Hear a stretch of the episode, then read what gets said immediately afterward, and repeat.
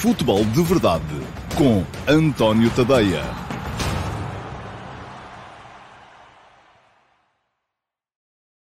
Olá, muito bom dia a todos e sejam muito bem-vindos à edição de dia 3 de fevereiro de 2021 do Futebol de Verdade.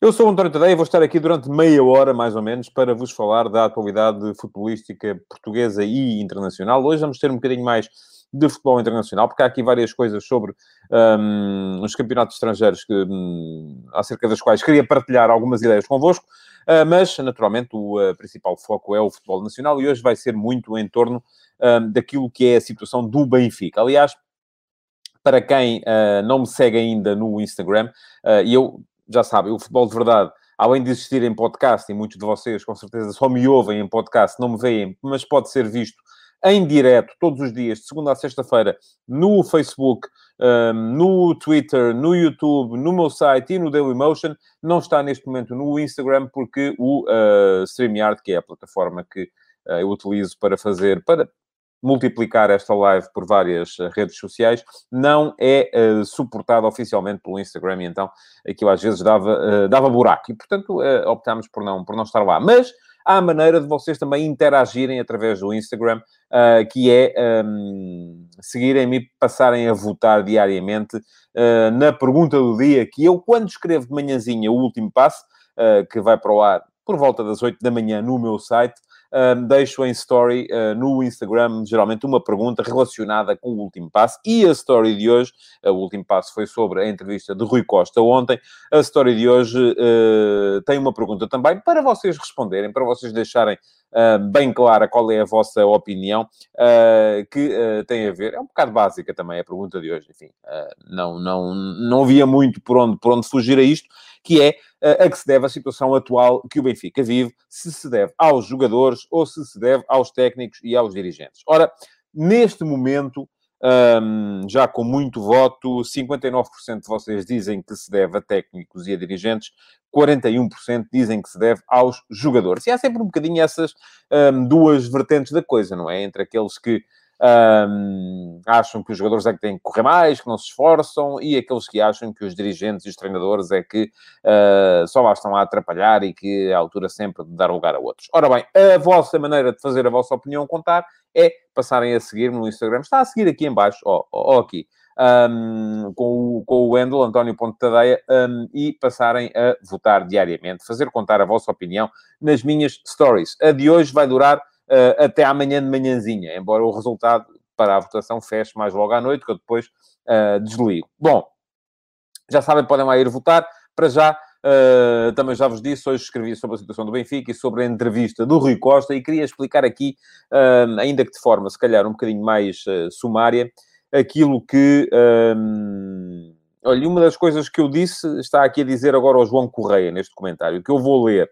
Diz o João Correia, como vê todas estas vozes no Benfica, Rui Costa e Luizão, se não deveria ser Jesus no futebol e Vieira na direção? Olha, um, falei um bocado de, sobre isso também, e eu uh, uh, basicamente achei que na entrevista de ontem o Rui Costa, enfim, esteve equilibrado, como está quase sempre.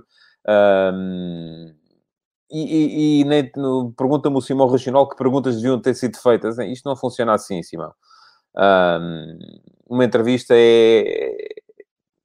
segue, uma, as perguntas seguem das respostas. Não, não, não consigo responder-lhe a isso. Bom, uh, estava a dizer que o Rui Costa esteve equilibrado, como está quase sempre. Uh, já manifestei aqui várias vezes a minha opinião acerca do facto dos principais responsáveis do futebol português, sejam eles dirigentes, sejam eles treinadores, agora só falarem às televisões dos clubes, é sempre um ambiente controlado. Bom, enfim, é uma opção. Um, não é a opção que mais me agrada, mas percebo perfeitamente o, o que está do lado, do lado de lá. Uh, mas acho que o Rui Costa esteve equilibrado e uh, acabou por uh, ter que vestir três camisolas. Um, vestiu a camisola de ex-jogador e de ex-referência da equipa quando explicou aos jogadores que a Liga não está perdida. E, portanto, é preciso continuar a honrar o emblema que trazem ao peito. Um, vestiu a camisola de vice-presidente do clube quando foi solidário com o Luís Felipe Vieira e vestiu a camisola de administrador da SAD quando, uh, enfim, mencionou e disse que estavam identificados os problemas que levaram a que esta época seja a ser, uh, até ver, fracassada. uh, embora depois não as, tenha, não as tenha explicado. Em todas as coisas, em todas as três facetas que acabou por uh, assumir, uh, o Rui Costa teve alguma razão e teve, como tudo na vida. Enfim, você, quem me segue sabe que eu defendo um bocado isto, não é? Não há preto nem branco, há várias zonas de cinzento. Um, teve alguma razão, mas também um, não a teve toda. vamos lá ver. Primeira questão. E tem a ver com isto que me diz o Paulo Neves. Eu conheço algum clube que tenha recuperado 9 pontos para ser campeão da nossa liga. Nenhum. É verdade, isto que diz o Paulo Neves. Nunca nenhum clube recuperou 9 pontos e conseguiu depois ser campeão. Mas, atenção, o Flóculo do Porto no ano passado estava a 7 pontos uh, do, do Benfica na viragem do campeonato, à 17 jornada, e acabou com 5 de avanço. Portanto, na prática, recuperou 12. E acabou com 5 de avanço, não fazendo uma segunda volta impecável, como fez, por exemplo, o Benfica do Bruno Lage há dois anos, que na segunda volta, se não me engano, só se deu um empate e ganhou os outros jogos todos. Uh, o Flóculo Porto, no ano passado, na segunda volta, se deu duas derrotas e dois empates, portanto, perdeu 10 pontos. Uh, o que quer dizer que, além dos 12 que recuperou, podia ter recuperado 22, se tivesse ganho os pontos todos na segunda volta. Portanto, não me parece que o campeonato esteja mais, mais problemático do que os 9 pontos para o Sporting. E atenção, aqui não é nenhum nos preços para o Sporting, nem, nem coisa do género até porque já escrevi ontem e disse aqui que acho que o Sporting neste momento tem a maior dose de favoritismo na, na, na nossa liga. Mas mais grave que o facto de ter uh, 9 pontos para o Sporting é ter 9 para o Sporting e 5 para o Porto. O que quer dizer que uh, tem, o Benfica teria de recuperar pontos a 2, não é? Uh, precisaria que tanto o Sporting como o Porto baqueassem. Um, a Liga para o Benfica não está perdida, mas está muito mal encaminhada. Uh, e a questão que se coloca uh, na, na, na, forma... E esta parte do discurso, claramente, Rui Costa, é para dentro do balneário, é para os jogadores. E eu até identifico, identifico ali uma espécie de uh, dialética polícia bom, polícia mau, entre o Rui Costa, que será o polícia bom, e o Luizão, que será o polícia mau, e dou comigo a pensar aquilo que me perguntavam vocês aqui, que é, então, e o Jesus faz o quê?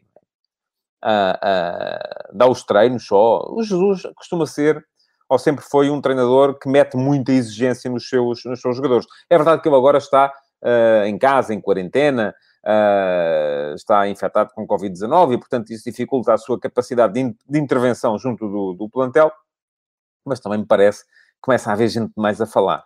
E a falar para dentro. Nem sequer é para fora, nem sequer estou a falar na questão dos, uh, das entrevistas. Estou, estou, estou, a falar no, no, no discurso que vai para dentro do balneário. Aí tem que ser treinador.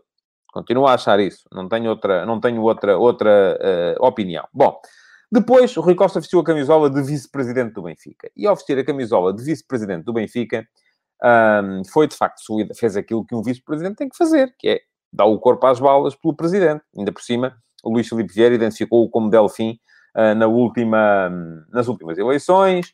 Uh, é uma espécie de sucessor anunciado uh, e por isso sente que tem que aparecer em defesa do, do, líder. Acho que isso é, é, é, meritório, é digno, mas vale zero, não é? No fundo, vale rigorosamente nada, porque um, nem me parece que seja razoável, tendo o Benfica tido eleições há tão pouco tempo, estar agora aqui a pensar que uh, o Benfica pode entrar outra vez em processo eleitoral ou que deve ser demitir-se direção. Enfim, não, não, não vou sequer por aí. Acho que é uma questão que também serve muito para falar para os sócios. É para os sócios se manterem, uh, uh, de certa forma, sossegadinhos. E, enfim, aqueles que, que, estão com Vieira e que votaram Vieira continuam a achar que não faz nenhum sentido estar a, estar a fazer agora, a contestar a direção. Aqueles que votaram no, nos candidaturas da oposição acharão, como achavam na altura, que Vieira não tem condições para, para continuar. E ninguém vai mudar de opinião assim por dar cá aquela palha. Por fim, e esta é a parte que me interessa, de facto, mais, é a parte em que Rui Costa veste a camisola de administrador da SAD. E em que ele diz que estão identificadas as razões que levaram a que a época esteja a correr como está a correr, que é mal. O Benfica já está, não conseguiu entrar na fase de grupos da Liga dos Campeões, um, perdeu a, a, a, taça da Liga eh, nas meias finais contra o Sporting Clube Braga, perdeu a Supertaça contra o Foco do Porto está mal no campeonato. Vamos ter agora, ou vai ter agora, uma eliminatória europeia contra o Arsenal, que está também um bocadinho embruxada por causa daquela questão de não se saber se os ingleses podem aterrar em Portugal ou não, uh, se o jogo vai ter que ser feito fora de Portugal por causa disso. Enfim, vamos a ver como é que a coisa vai evoluir. Para já, não me parece que esteja uh, uh, limpinho, limpinho, como, como, enfim, vai haver ainda aí muita, muito falatório e muita conversa. Agora, a grande questão, e, e mesmo que o Benfica venha, eventualmente, a ser campeão nacional, a ganhar a, a Taça de Portugal, pode perfeitamente fazê-lo, está na meia-final contra o Estoril, e a conseguir uma grande carreira na Liga Europa, até eventualmente a ganhar a Liga Europa, acho muito mais difícil, mas eh, enfim, pode acontecer. Uh, a época, do ponto de vista da administração, do, seria sempre, acho eu, fracassada. Porquê? Uh, porque, uh, em termos de dinheirinho, não corre bem. O Benfica é, de todos os clubes, dos quatro clubes principais em Portugal, ou dos quatro candidatos ao título, o único que tem um saldo negativo na balança impor-expor, ou, ou, de compra e venda, vamos lá, porque às vezes há compras internas que também contam para aqui. E o Braga uh, e o Sporting acabaram de fazer um negócio bastante volumoso. Uh, e, portanto, não tendo ainda por cima o dinheirinho da Liga dos Campeões, isto acaba por ser particularmente negativo. E porquê é que isto aconteceu, do meu ponto de vista? Ora, a questão aqui já se prende com uh, um nível estratégico que está acima da bola que entra ou não entra.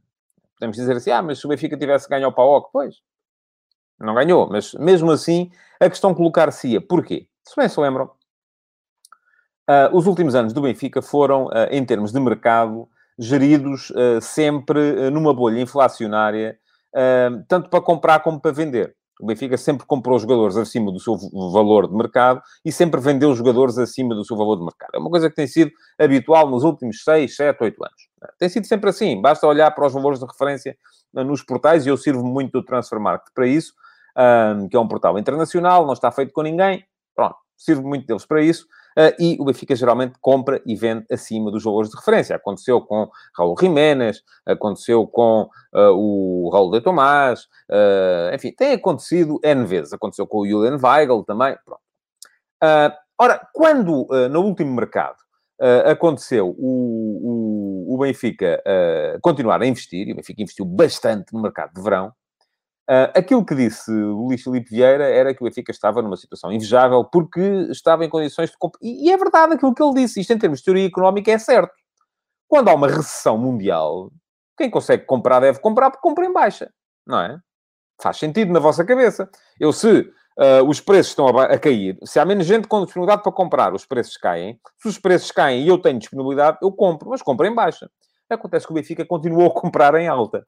O Benfica comprou Darwin por 24 milhões, comprou Everton por 20 milhões, uh, comprou o Pedrinho por 18 milhões, portanto, uh, foi, uh, continuou a comprar acima dos valores de referência.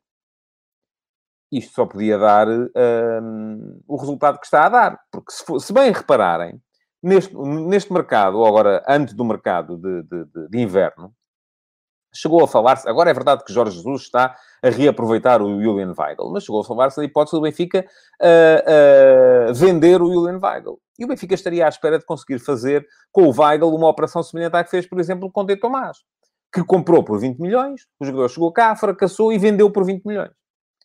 Estariam à espera de fazer o mesmo com o Weigl. Qual é que foi o problema? O mercado está em quebra. E o mercado estando em quebra, isto diz o Pedro Madureira, é verdade, Pedrinho já tinha sido contratado em janeiro, mas pronto, é, é sinal de uma, de uma, de uma, de uma política uh, sempre a comprar, a comprar e a vender sempre acima do valor de referência. Um, estando o mercado em quebra, o Benfica não foi capaz de vender Weigl. E aqui também há outra questão que se pode colocar, é porque é que o Benfica não foi capaz de vender Weigl? É só porque o mercado estava em quebra? Ou é porque alguma coisa uh, ali, eu quis só colocar a pergunta, atenção, não estou a dizer nem a insinuar nada, estou a perguntar. Ou é porque alguma coisa mudou na relação entre o Benfica e Jorge Mendes, se calhar por causa da entrada de Jorge Jesus? Eu acho que é legítimo pensar isto por uma razão muito simples. Jesus é um treinador. Um, eu já vou a esta questão que me está a falar o Paulo Silva uh, uh, relativamente ao, ao, ao preço do, do, do, Paulinho e do Pepe. Pepe, enfim, não, não estou a ver onde é que está a querer chegar. Um, mas, uh, mas pronto, estava, já vou a esta questão mais daqui a bocadinho. Estava a dizer que é legítimo que se pergunte porquê. Jorge Jesus sempre foi, ou tem sido ultimamente, um treinador que tem uh, ideias muito próprias relativamente ao mercado. Isto que diz o Ricardo Patrício é verdade. Weigl está a consolidar-se, tem muita margem para progredir. Vendê-lo agora seria um erro, sim, mas não, não encaixava. E o Benfica estaria à espera. Não estava a ser titular, estava a ser suplente. 20 milhões no banco. Uh, dava jeito um médio daqueles que Jesus queria. Uh, eu não estou a dizer que o jogador é mau. O jogador é excelente.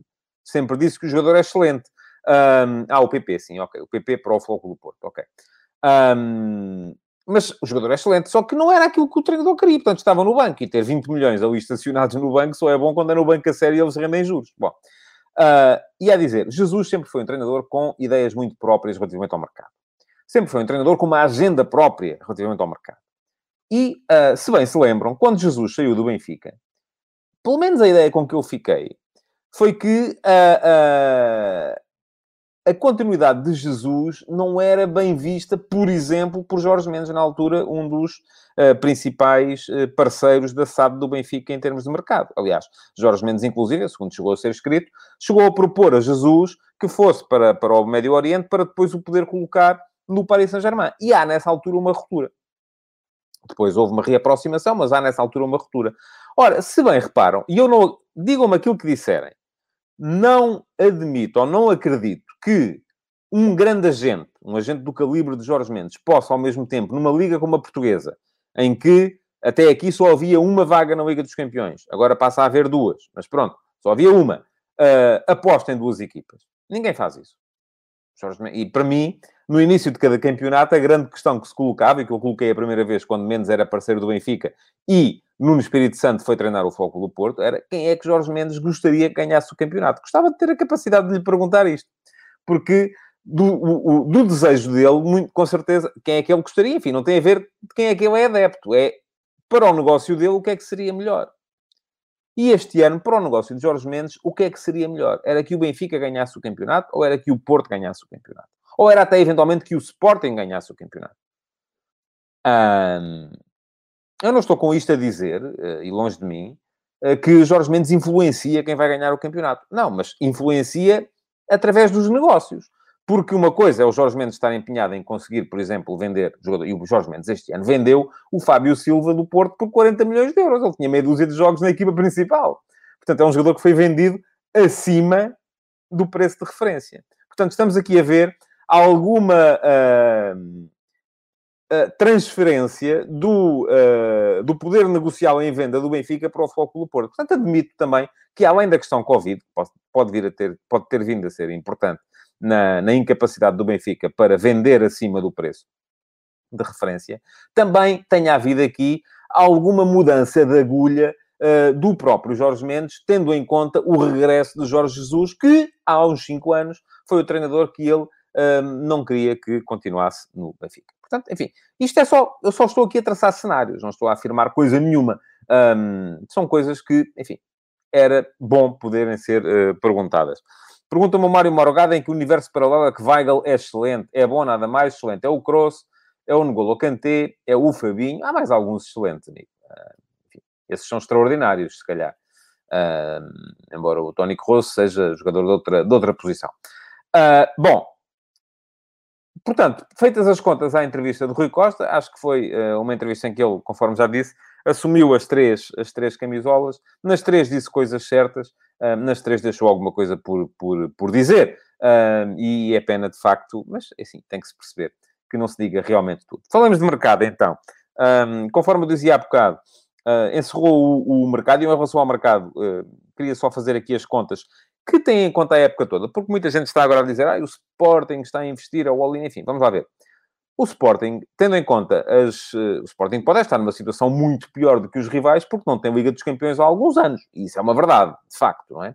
Não tendo Liga dos Campeões, precisa sempre de fazer mais mais-valias, uh, passa a repetição, no mercado do que Benfica e Foco do Porto. Isso é perfeitamente natural. Agora, se olharmos para aquilo que foi o investimento total do Sporting nesta época, ele rondará os 30 milhões de euros. Uh, tendo em conta os 16 que agora são pagos por, por Paulinho, e eu já disse aqui que acho que é um valor excessivo um, para um jogador de 28 anos e sem margem de progressão. Isto no mercado português, como é evidente, as coisas têm que ter a, a ver também com aquilo que é o mercado. Pergunta-me o, o Gonçalo Pimentel se o João Pereira com 36 anos faz sentido no Sporting. Eu acho que sim. João Pereira não vem para jogar muito. Vem para estar lá para o caso do Pedro Porro ter um castigo ou uma lesão. Portanto, não é por aí. Uh, e também não vai, com certeza, ser por ele que o, que o orçamento do Sporting vai, vai desequilibrar. Mas estava a dizer, o Sporting investiu à volta de 30 milhões. Tendo em conta os 16 do Paulinho, os 6,5 do, por metade do passo do Pedro Gonçalves, os 3,7 do Nuno Santos, 2,15 do Fedal, uh, meio milhão por Tabata, portanto, chegaremos aos, aos 30 milhões. Um, mas, mas uh, transferiu os jogadores para fora no valor global de quase 50 milhões. Foram 20 milhões, ponto 3 do Wendel, Uh, foram 10 milhões e meio do Acunha, 8 milhões ponto 2 do uh, Mateus Pereira, 7 milhões do Vieto, 3 milhões do Borja agora, também, enfim, são 16 do Paulinho, mas também são 3 do Borja depois. Portanto, feitas as contas, o Sporting acaba com um saldo positivo uh, de cerca de 20 milhões de euros. Pergunta-me o uh, Olá Pior, porquê Mateus Reis, Reis e há Antunes? São, são posições diferentes. Atenção, hein? Mateus Reis vem para ser central esquerdo eventualmente ala esquerdo, mas tenho dúvidas que ele venha a ocupar a posição da ala esquerda. O Antunes é ala esquerda. Uh, e o Antunes também está no Sporting, acho eu, na mesma perspectiva que está o João Pereira. Enfim, é para jogar se o Nuno Mendes não puder. Porque, caso contrário, não jogará assim muito. Portanto, chegamos à conclusão de que o Sporting uh, fecha este mercado com um saldo positivo de 20 milhões de euros nesta época. Uh, enfim, é inferior ao saldo do Braga, 37 milhões de euros, feitas as contas todas. É inferior ao saldo do Porto, 57 milhões de euros. Mas o Benfica fechou a época com um prejuízo ou um saldo negativo de 28 milhões de euros entre os jogadores que comprou e as vendas que fez, que basicamente é o uh, Rubem Dias para o Manchester City. Uh, portanto, um, também estranho isto, que diz o Rafael Ramondes, o Sporting não ter ido buscar um central destro. Uh, de facto, acho que fazia mais sentido, havendo Gonçalo Inácio, que neste momento parece contar mais do que Eduardo Quaresma, e Gonçalo Inácio é esquerdino, uh, o Eduardo Quaresma é destro, mas uh, ficou o plantel como ficou. Relativamente ao mercado, hum, é verdade isto que diz o Diogo Neves, o negócio do Porto Portaremi faz o negócio do Paulinho parecer exagerado, enfim, mas eu nem entro em comparações. Eu entro naquilo que o jogador pode valer do ponto de vista desportivo, e já disse que ele será titular de caretas no Sporting, e entra também naquilo que eu pode vir a valer eventualmente no ponto de vista financeiro, e claramente não me parece que ele venha a uh, poder vir a ser transacionado por mais do que aquilo que o Sporting pagou por ele. Uma nota para o Famalicão. Uh, porquê? Porque o Futebol Clube Famalicão tem uma equipa nova para esta segunda metade da época. Uh, eu tenho falado aqui, se calhar até menos do que devia, relativamente ao Futebol Clube Famalicão, que foi uma extraordinária equipa na época passada. Um, o João Pedro Sousa fez aquela equipa com base em... Uh, aí está também uh, jogadores que têm a ver com os interesses no Wolverhampton, no Nottingham Forest, no Atlético de Madrid. São tudo equipas, não vou dizer irmãs, mas primas, porque o capital de uns uh, mistura-se muito bem com o capital de outros. e no ano passado a coisa resultou extraordinariamente bem, tanto que o Famalicão foi a equipa sensação do campeonato. Os jogadores foram todos à vidinha deles, porque vieram cá todos fazer o quê? Mostrar-se, valorizar e regressar à base, alguns serem transacionados para os donos dos espaços poderem lucrar com isso, e a equipa que o Famalicão fez no início da época tinha nada a ver, não é? E, aliás, tanto se vê que não tinha nada a ver que está na posição em que está a lutar para não, para não descer. Uh, mas agora, e eu só, só não percebo é por que razão é que isto não foi feito no início da época, de facto, não é? Uh, João Pedro Sousa já foi, veio o Silas, uh, e o Famalicão foi buscar uma série de jogadores de, de, de, que a mim me enchem as medidas. E para já, o regresso do Bojidar Kraev, que fez uma grande época no ano passado no uh, Gil Vicente, emprestado pelo Midtjylland, da Dinamarca, voltou ao Midtjylland e não joga. É uma coisa extraordinária. Como é que, enfim, o Midtjylland é campeão dinamarquês, está à frente do campeonato. Um, é uma equipa que, uh, uh, que tem qualidade, esteve na Liga dos Campeões, mas o Kraev que nós vimos a jogar pelo Gil Vicente é jogador para jogar em qualquer equipa da Dinamarca, digo eu, que não sou grande especialista em futebol dinamarquês. Uh, mas enfim, vem Kraev, vem o Ruben Vinagre, que é um defesa esquerda internacional sub-21, que, uh, que também gosto particularmente. PP, que já, já esteve muito bem, por exemplo, no Vitória. Heriberto, Alexandre Guedes, que esteve também muito bem no Vitória. Diogo Figueiras. Uma série de jogadores que me parece que podem vir a ajudar bastante o Silas a uh, transformar o Famalicão de equipa candidata a descer, que é neste momento numa equipa que, enfim, já acho difícil chegar a ser candidata às posições europeias, porque a diferença é muito grande, mas um, pode seguramente vir a conseguir a manutenção com alguma tranquilidade, pelo menos essa é a minha expectativa. Aliás, em termos de classificação do campeonato, há aí um par de coisas, eu acho que as equipas que estão lá em baixo um, trabalharam bem neste, neste, neste mercado uh, e que vai mudar muita coisa. Eu não acredito, já o disse também, não acredito que o Boa Vista deixa com, com Josualdo Ferreira, uh, não acredito que o Famalicão deixa uh, com, e aqui não é tanto uma questão de treinador, porque gosto do Silas, gosto do trabalho do Silas, mas também gostei bastante do trabalho de João Pedro Sousa, mas é uma questão de a, a, a equipe, o plantel ser muito melhor neste momento do que já foi. Um, e, portanto, uh, o Farense com o Jorge Costa vai mudar também radicalmente a sua maneira de ver o, o futebol. Vai ser uma equipa seguramente, passo a repetição, seguramente mais segura.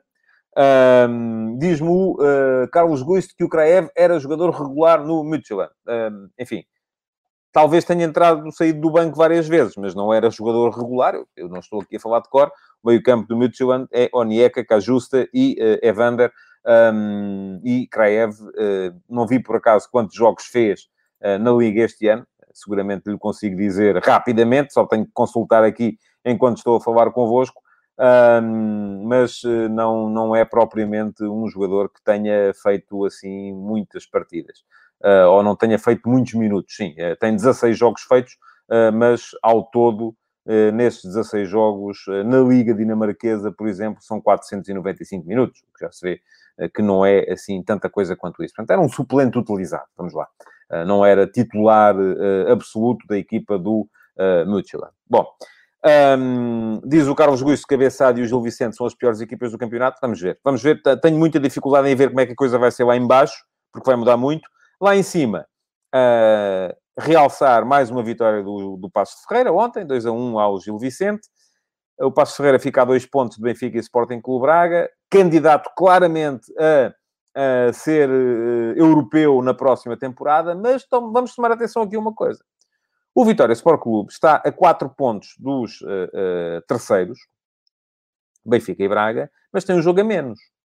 E o Vitória Sport Clube vai jogar com o Benfica já na sexta-feira. Vai ser um jogo muito importante, tanto para um lado como para o outro.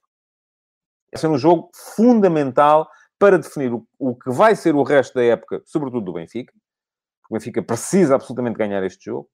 Uh, como vai ser também fundamental para definir o que vai ser o resto da época do Vitória Sport Clube, que um, está a fazer uma temporada também bastante, bastante razoável. Uma nota ainda, porque não falei disso ontem e não falei porquê, porque não tinha visto ainda, já vi entretanto. Para o gol anulado ao, ao Ricardo Horta, uh, com o erro assumido pelo VAR. Um, bom, eu espero que não se pegue nisto para vir destruir a tecnologia e vir dizer que então vale mais voltarmos ao antigamente. A única coisa que eu digo aqui é que eu sou absolutamente a favor da, da introdução das linhas e da ciência uh, na definição do fora de jogo, mas há alturas em que a gente olha para aquilo e aquilo vê-se o olho nu que estava em jogo, não é? Alguém devia ter parado ali para pensar assim: espera lá, isto aqui está-me a dizer que o tipo está fora de jogo, mas ele está um metro e meio em jogo, eu dou, dá para ver, há coisa... portanto vamos lá.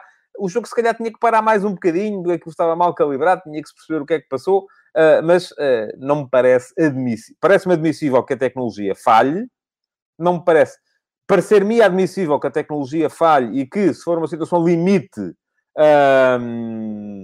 passe ao olhar humano, mas ali estava longe de ser uma situação limite. O gol era regular. Felizmente não houve uh, interferência na atribuição dos pontos. O Sporting Clube Braga ganhou na mesma, ganhou claramente, 4 a 0, e, portanto, não houve ali nenhum, nenhum problema. Uh, mas uh, podia ter havido.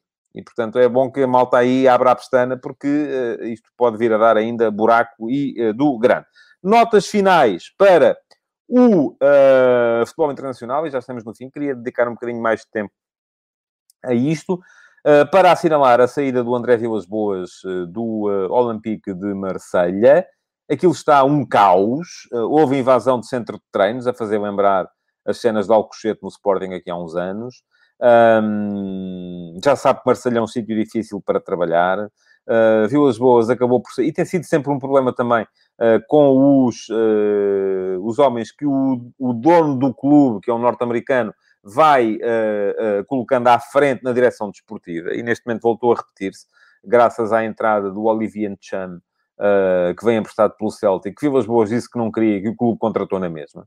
E isto foi para o Vilas Boas o pretexto para sair daquele uh, ninho de malucos que, em que está transformado o Marselha neste momento. Um, veremos como é que a coisa vai correr, mas uh, uh, parece-me que pode, pode não, não vai sair ali nada de bom. Vou só responder a esta pergunta do Jorge Silva, que ontem houve um comentador que afirmou que o Benfica pode ganhar na Secretaria o último jogo contra o Sporting. O que penso disso? Penso que não. Mas nem eu percebo nada de uh, uh, jurisdição, nem seguramente, eu não sei quem foi o comentador uh, que disse isso, nem seguramente esse comentador perceberá, perceberá tanto como eu também, com certeza. Portanto, em relação àquilo que diz a maior parte dos comentadores de televisão, muitos deles estão lá a representar clubes e, portanto, não, não, não gosto muito de entrar por aí.